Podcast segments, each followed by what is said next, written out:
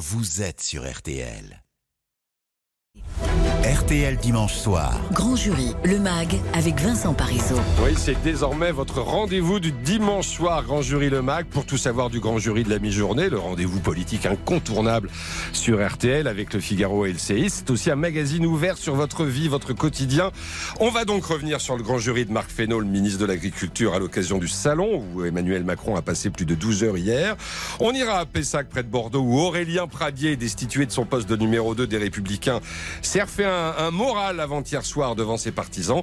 Et puisque votre quotidien, c'est avant tout votre pouvoir d'achat en cette période d'inflation, nous serons euh, avec la représentante de l'association Famille Rurale, car une étude de l'OFCE montre clairement que les Français âgés et éloignés des villes ont été les plus touchés par l'inflation en 2022. Grand jury, le MAG, Vincent Parisot. Bonsoir William Galibert. Bonsoir Vincent. Alors ce dimanche, c'est repos, on l'imagine, pour Emmanuel Macron, parce qu'hier le président a passé quand même 13 heures presque au, Salon de l'Agriculture. On va dire que ça n'a pas été une promenade de santé, donc ça mérite d'y revenir avec vous ce soir. Et on a finalement l'impression, William, que ce sont les premiers intéressés, les agriculteurs, qui à l'arrivée ont été les plus tendres hier avec le président. Oui, je vous le confirme. Beaucoup plus détendus que la foule des visiteurs et que les activistes écologistes qu'on va entendre dans une minute et qui, eux, étaient venus uniquement là pour euh, en découdre avec le président. Pourquoi ça s'est bien passé avec euh, le monde agricole? C'est parce qu'Emmanuel Macron, il avait pris toute la semaine pour déminer toutes les bombes potentielles. Il est allé au marché de Rungis, il a reçu en personne à l'Elysée l'industrie alimentaire avec euh, des engagements sur les normes, sur les pesticides sur les marges de la grande distribution. Là aussi, vous allez y revenir, euh, mm. Vincent, tout à l'heure. Donc, quand il est arrivé hier, porte de Versailles, Emmanuel Macron, il a assez vite compris qu'il allait pouvoir boire un petit peu de lait, mm. goûter la viande de Salers sans avaler de travers. Donc la calinothérapie, ça a fonctionné avec les agriculteurs. En revanche, avec le grand public, avec les, visiteurs, là, ça a été plus agité. Hein. Et on l'entend. Allez, un tiers d'hostilité, un tiers de soutien, d'applaudissements et un tiers d'indifférence. Mais bon, quand vous avez 80 ou 100 000 personnes sur place, quand ça tourne pas juste à l'eau pétillante, si vous voyez ce que je veux dire, ça peut vite euh, devenir assez rock'n'roll. Les retraites, forcément, peut-être un peu moins que prévu, il a peut-être été un peu moins abordé sur ce sujet, mais quand même, Emmanuel Macron, lui, bah, il a fait ce qu'il pouvait. Il a répété qu'il assumait le côté euh, difficile de cette réforme, le fait de demander de, travailler plus, et il a essayé euh, de relativiser les critiques. Je n'ai pas trouvé de la colère chez nos compatriotes. Non, mais je vous le dis très sincèrement. Je vois de l'inquiétude. Quand en fait vous creusez, c'est pas la retraite le sujet, c'est le travail et les conditions de travail. Et il a ajouté qu'il fallait que cette réforme soit encore enrichie. Je vous rappelle qu'elle débarque mardi mm. en commission au Sénat. Et puis bien sûr, il y a eu ces, jeunes du collectif Dernière Rénovation qu'on a, qu'on a beaucoup vu et entendu. Il y a eu ce jeune homme qui portait un t-shirt où on pouvait lire ce message pour le chef de l'État À quoi tu sers? Je suis venu là pour vous dire qu'on n'arrêtera pas parce que là, on ne peut plus demander gentiment. C'est nos vies qui sont en jeu, on ne peut plus demander gentiment, monsieur. Entendez ça, sinon ça va être terrible ce qui se passe. Tous les rapports scientifiques vous le disent. Pourquoi vous ne les écoutez pas? Pourquoi? Pourquoi? Et on a vu aussi un autre militant se faire là violemment plaquer Lui n'avait rien fait si ce n'est crier qu'il attendait un, plan de rénovation thermique des bâtiments. Ça illustrait l'incompréhension totale entre ces deux mondes, entre le président et ses militants. C'était totalement imprévu. Et autour du président maintenant, on a peur que ces euh, happenings écologistes qui viseront Emmanuel Macron se multiplient dans les prochaines semaines ou les prochains mois. En tout cas, ça restera comme une image très forte de cette visite présidentielle. Merci William Galibert. Et d'ailleurs, dans le prolongement de cette journée présidentielle au Salon, le ministre de l'Agriculture, Marc Fesneau, était l'invité à la mi-journée du grand jury RTL Le Figaro LCI. Et il a bien sûr beaucoup été question de l'eau et du pouvoir d'achat. C'est historique, mais ce n'est pas, unique. Il est déjà arrivé qu'au mois de février, nous soyons dans cette situation de faible pluviométrie. La difficulté, c'est qu'on arrive sur une faible pluviométrie après une année qui a été elle-même très sèche. Vous avez un certain nombre de départements, ont été cités les Pyrénées-Orientales. Il y en a un, euh, aussi en vallée euh, du Rhône, je crois que c'est dans l'Isère, qu'il y a des sujets de restriction qui sont en train d'être posés. L'idée, c'est d'anticiper suffisamment tôt, dans l'hypothèse où nous n'aurions pas de pluie, ce que nous ne savons ni vous ni moi. S'il pleut comme il pleut d'habitude régulièrement au printemps, nous n'aurons pas de difficulté, puisqu'on n'aurons pas besoin de prélever dans les nappes ou dans les cours d'eau. La difficulté, c'est si nous continuions à avoir une météorologie comme celle-là. Donc c'est ça qu'il faut anticiper au cas où. Et je pense que l'anticipation, c'est la meilleure chose qu'on peut faire. Est-ce que vous dites aux Français, il va falloir accepter de payer le prix si on veut sauver l'agriculture française? Mais Je pense qu'il faut que collectivement, alors je parle à des Français qui, dont je sais que pour un certain nombre d'entre eux, le sujet du pouvoir d'achat et le sujet de l'inflation, dire on n'est pas à un euro, c'est pas vrai pour un certain nombre de Français. S'alimenter bien, c'est bon pour sa santé, c'est bon tout court. S'alimenter avec des produits français, c'est assurer notre part de souveraineté, parce que vous voyez bien à quel point M. Poutine, depuis 25 ans ou 20 ans, avait construit une stratégie basée sur l'énergie et l'alimentation. L'alimentation, c'est une arme. Si vous ne pouvez pas alimenter votre population, vous êtes en situation de dépendance mortelle aux autres. On voit d'ailleurs ça, et c'est dans cette situation qu'elle nous... Donc vous demandez aux Français de faire des efforts donc, je, non, je dis juste qu'à chaque fois qu'on a un acte de consommateur, je ne suis pas là pour donner la leçon, je l'ai jamais fait de ma vie aux Français. Mais l'acte de consommation, il n'est pas anodin. Il est une part de notre souveraineté. Après, il faut qu'on essaye de travailler sur des dispositifs pour les Français qui n'ont pas accès aux fruits et légumes parce que les, les, les coûts sont trop élevés, ou, à, ou, à la, ou, la, viande parce que les coûts sont trop élevés. les mécanismes qu'on peut avoir pour soulager ceux pour qui c'est le plus dur. Voilà donc pour l'essentiel de ce grand jury de Marc Fesneau, le ministre de l'Agriculture, et on y revient avec ses intervieweurs, évidemment Marie Mollet pour RTL, qui a mené les débats de ce grand jury. Bonsoir Marie. Bonsoir. Damien Fleureau pour TF1 LCI, bonsoir. Bonsoir. Jim Jarassé pour Le Figaro, bonsoir. Et bien sûr Marie-Pierre Haddad pour RTL.fr, bonsoir. Euh, il a beaucoup été question de l'eau, hein, notamment dans la première demi-heure de, de, ce grand jury. Il vous a donné l'impression d'avoir déjà son plan euh, en tête. Damien Fleureau, oui. Oui, moi j'ai quand même eu sentiment que Marc Fesneau, il ouvrait le parapluie. Il ne pleut pas sur la France, mais il a ouvert le parapluie euh, dans cette émission euh, en préparant en quelque sorte les esprits. On veut donner le sentiment qu'on a un gouvernement qui anticipe parce qu'il ne faudra pas revivre ce que l'on a vécu l'été dernier avec euh, eh bien, des, euh, des, des, une canicule, des feux de forêt. Quand il dit on doit être opérationnel dès l'été prochain euh, sur la question euh, des eaux usées, etc., ça prouve bien quand même qu'il euh, y a une mobilisation aujourd'hui sur ce point. Oui, alors moi je suis un peu plus mesuré quand même ouais. parce que euh, mobilisation certes, mais on a du mal à voir concrètement ce qu'on va demander aux Français, quelles seront les mesures de sobriété qui seront demandées. Et puis moi j'ai retenu aussi des phrases euh, assez relativistes de, de, de Marc Fesneau euh, sur le, le, climat. 32 jours C'est un peu la danse de la pluie qu'il a fait. 32 jours sans pluie, quand même. C'est pas rien. Et là, on a un ministre qui nous dit bon, bah finalement, c'est des choses qui arrivent. On, on s'en sortira. Un point également important lors de ce grand jury sur la question du pouvoir d'achat, de l'inflation et notamment sur les produits alimentaires. Voilà, il s'est mis euh, dans la roue d'Emmanuel Macron hier et il a dit s'il y en a un aujourd'hui, enfin s'il y en a qui peuvent aujourd'hui et qui doivent faire des efforts, c'est la grande distribution. C'est exactement ça. Il faut faire des efforts. La grande distribution doit faire des efforts sur ses marges. En fait, quand on entend Marc Fesneau, on a quand même l'impression que tout le monde doit faire des efforts, sauf le gouvernement. Quand on lui pose la question de savoir ce que le gouvernement propose pour les plus modestes, on ne sait pas très bien euh, vers quelle piste on, on, va, on, va, on va aboutir. Est-ce qu'il y aura un panier alimentaire? Bruno Le Maire avait, avait semblé l'enterrer. On a l'impression que ça patine et il nous a pas donné l'impression que ça avait vraiment avancé. Le chèque alimentaire, il a quand même bala, balayé ça d'un verre de main alors que c'est une demande, notamment de la, de la FNSEA. Donc on se demande bien en fait ce que le gouvernement va faire pour les plus modestes dans ce pic alimentaire qui nous menace en mars. Eh bien, on va en parler immédiatement. Je vous remercie évidemment, mais on vous retrouve dans un instant Marie Mollet, Damien Fleureau, Jim Jarassé et Marie-Pierre Haddad.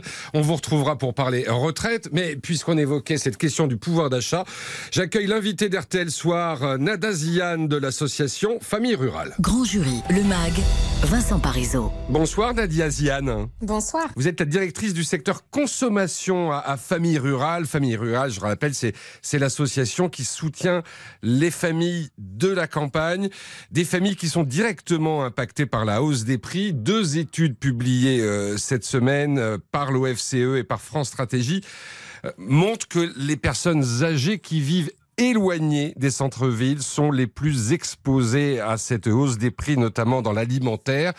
Est-ce que vous le constatez, vous, sur le terrain? Ce qu'on constate, et d'ailleurs nous, ne sommes pas les seuls à le dire, hein, c'est que les dépenses liées au logement, notamment parce que les familles vivent dans de véritables passoires thermiques, mais aussi les dépenses liées à la mobilité euh, en l'absence de, de transport public, grèvent le budget des ménages ruraux beaucoup plus que ceux des ménages urbains.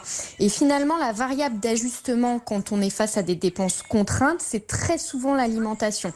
Et par la force des choses, euh, les, les, les ménages euh, ruraux font avec ce qu'il leur reste. Mmh. Et, et c'est cela qui explique qu'y compris en matière d'alimentation, euh, le, le, le, reste à vivre est moins important en rural qu'en urbain. C'est-à-dire que à la base, ce qui coûte cher, c'est le logement, le transport et finalement les effets euh, à terme, ils se produisent sur l'alimentation?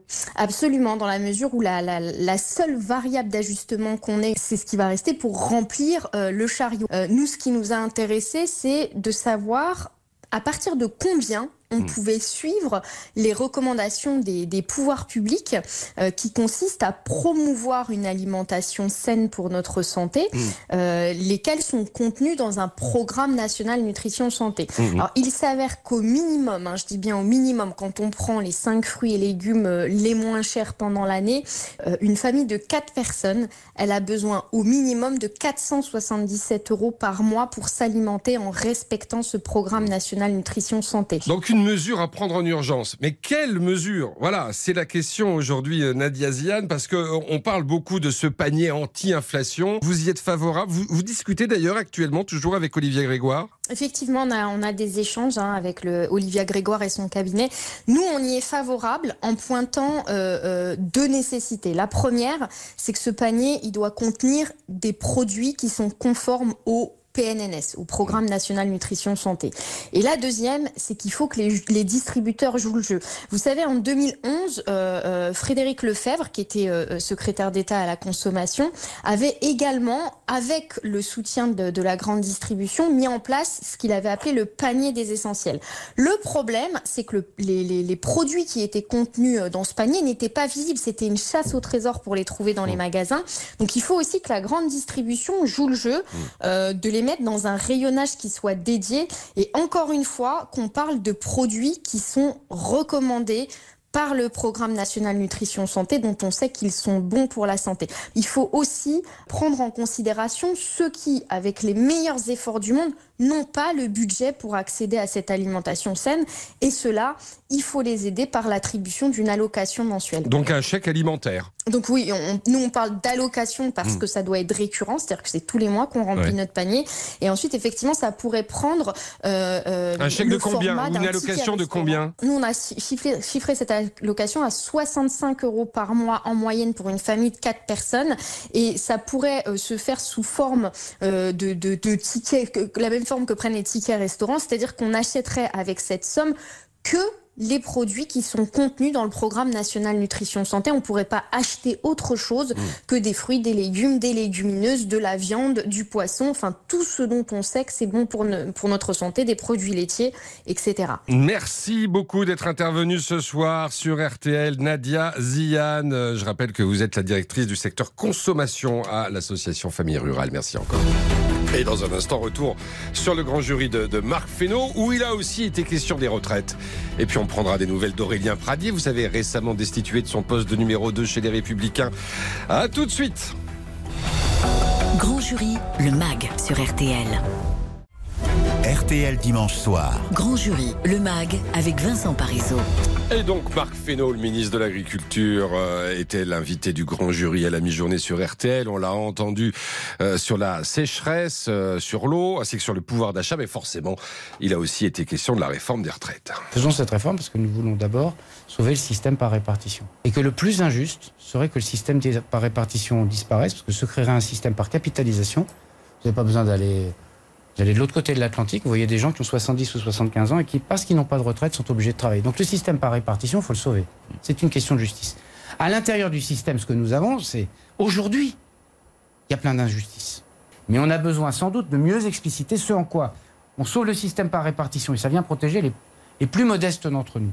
Deux, on demande un effort à tout le monde. Et trois, à l'intérieur de cela, qu'est-ce qu'on essaye de mettre comme mesure de justice? Le président de la République hier dans les contacts qu'il a eu avec, les Français, a aussi explicité qu'il y avait sans doute le sujet autour des femmes et puis le sujet autour des familles sur lesquelles il fallait. C'est le cheval de bataille notamment du MoDem, hein, la, question des femmes. Il avait fait des propositions sur le sujet qui n'ont pas été retenues. Euh, est-ce que finalement le gouvernement écoute plus, par exemple, les Républicains que le MoDem? Euh, On a plutôt été suivi. On était plutôt sur un certain nombre d'améliorations qui ont été proposé dans le débat à l'Assemblée nationale, donc chacun prend sa part. Si on pouvait trouver des voies d'équilibre, ce n'est pas une affaire que, que de la majorité contre le reste du monde. Donc on a besoin de travailler avec tout le monde. Voilà donc pour euh, les propos de Marc Fesneau euh, sur les retraites lors de ce, grand jury. On retrouve ses intervieweurs Marie Mollet, Damien Fleureau pour TF1 SI, Jim Jarassé du Figaro, ainsi que, que Marie-Pierre Haddad. Alors on rappelle quand même que Marc Fesneau, il est numéro 2 du Modem. Et j'ai envie de dire, ça s'est un peu entendu parce qu'on l'a senti gêné aux entournures sur ce dossier. Qu'est-ce que vous en avez euh, pensé, Jim Jarassé Oui, tout à fait. Je pense que c'est la, la, bonne expression. On a, on a un ministre qui doit, par définition, défendre la position du gouvernement et d'Emmanuel Macron sur la, sur la réforme des retraites. Donc, il nous a expliqué que c'était une, une réforme de, de justice, euh, notamment après le, le, la première phase de débat à l'Assemblée, les amendements qui ont été tirés. Mais quand on regarde de près ce qui a été fait à l'Assemblée, eh bien, il y a, il y a eu un certain nombre d'amendements qui ont été déposés par des élus MoDem, ah, euh, des, non, des élus MoDem qui sont euh, du groupe de, de, de Marc Fesneau et qui n'ont pas forcément été entendus. Et on a senti d'ailleurs une pointe de colère euh, chez certains élus, euh, Richard Ramos, hein, notamment de tête, qui disait qu'il n'était pas totalement convaincu par la retraite, par la réforme. Euh, et là, donc, on a euh, bah, Marc Fesneau qui a une position, bah, finalement, un peu bah, pas très claire, hein, mmh. comme vous, comme vous le disiez. Sur l'accélération par exemple, de la suppression des régimes spéciaux, on sent qu'il est un, plutôt dans la roue de LR euh, sur cette affaire. Oui, c'est vrai qu'on cherche aussi au sein du gouvernement à faire des économies avec mmh. cette réforme. Et à fur et à mesure que le débat parlementaire eh bien s'est installé à l'Assemblée et puis là au Sénat, on, accorde quelques exceptions euh, à certaines catégories de Français. Donc il faut chercher des économies sur la fin des régimes spéciaux et l'accélération du calendrier pour supprimer ces régimes spéciaux. C'est une, option euh, proposée de longue date par LR.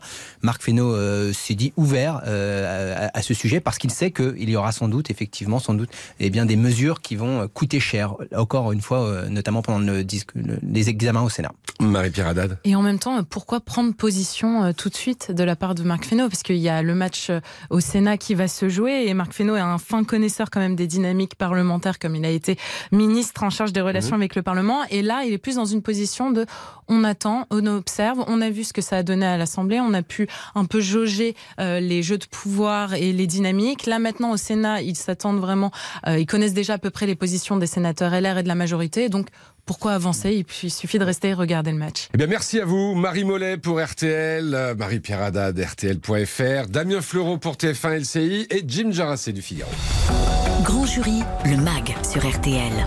Cette réforme des retraites, vous le savez, elle a fait une victime collatérale chez les Républicains. Aurélien Pradier, qui faisait entendre sa différence, à contre-courant de son parti, qui ne cachait pas ses réticences sur ce texte, il a été évincé de son poste de numéro 2 par le patron des Républicains, Éric Ciotti. Alors, avant-hier soir, le député du Lot était à Pessac, près de Bordeaux, devant ses partisans, avec un message clé républicain, j'étais, républicain, je reste. Reportage MacPaul, Clara Echari. Depuis mes 18 ans, j'ai toujours été fidèle à notre famille Aurélien Pradier donne le ton. Après être entré sous les applaudissements de 90 personnes environ à Pessac, il martèle son attachement à sa famille politique. Il ne s'est pas passé une seule année sans que j'adhère à la famille qui est la nôtre. Et j'ai bien l'intention de continuer jusqu'au bout à appartenir à cette famille politique qui n'est pas ma famille politique, qui n'est pas la famille politique de qui que ce soit, qui est notre famille politique. Quoi qu'il se passe, quelles que soient les turbulences, personne ne me fera oublier une valeur que j'ai toujours proclamée, c'est la fidélité. Et même si d'autres sujets vont être abordés pendant la réunion, c'est cette notion de fidélité que retiennent la plupart des militants présents, à l'image de Cyril, Thibault et Camille. Moi je trouvais qu'il était fidèle, fidèle à lui-même, fidèle à ses idées et ses valeurs.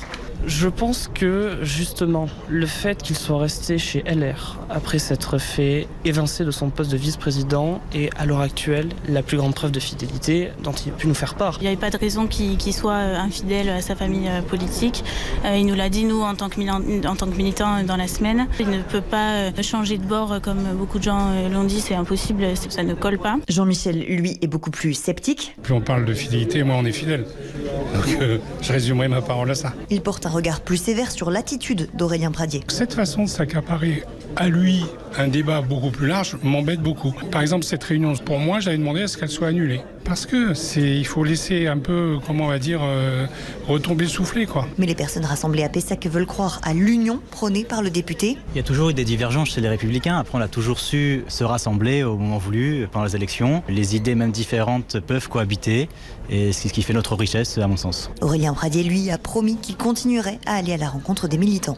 Reportage Grand Jury de Mag, signé Clara Echari. Alors pas d'agenda ce soir, mais évidemment l'événement politique, c'est l'arrivée du texte de réforme des retraites au Sénat à partir de mardi. Et d'ailleurs, deux jours avant l'examen du texte par les sénateurs, Olivier Dussopt, le ministre du Travail, assure aujourd'hui que le gouvernement est ouvert aux propositions des Républicains sur des amendements et notamment sur la situation des femmes. Il est 18h51, alors on marque une courte pause et puis dans un instant, Alain Bougrain-Dubourg va refaire la planète. Justement, tiens, en plein salon, on va parler agriculture et environnement. A tout de suite.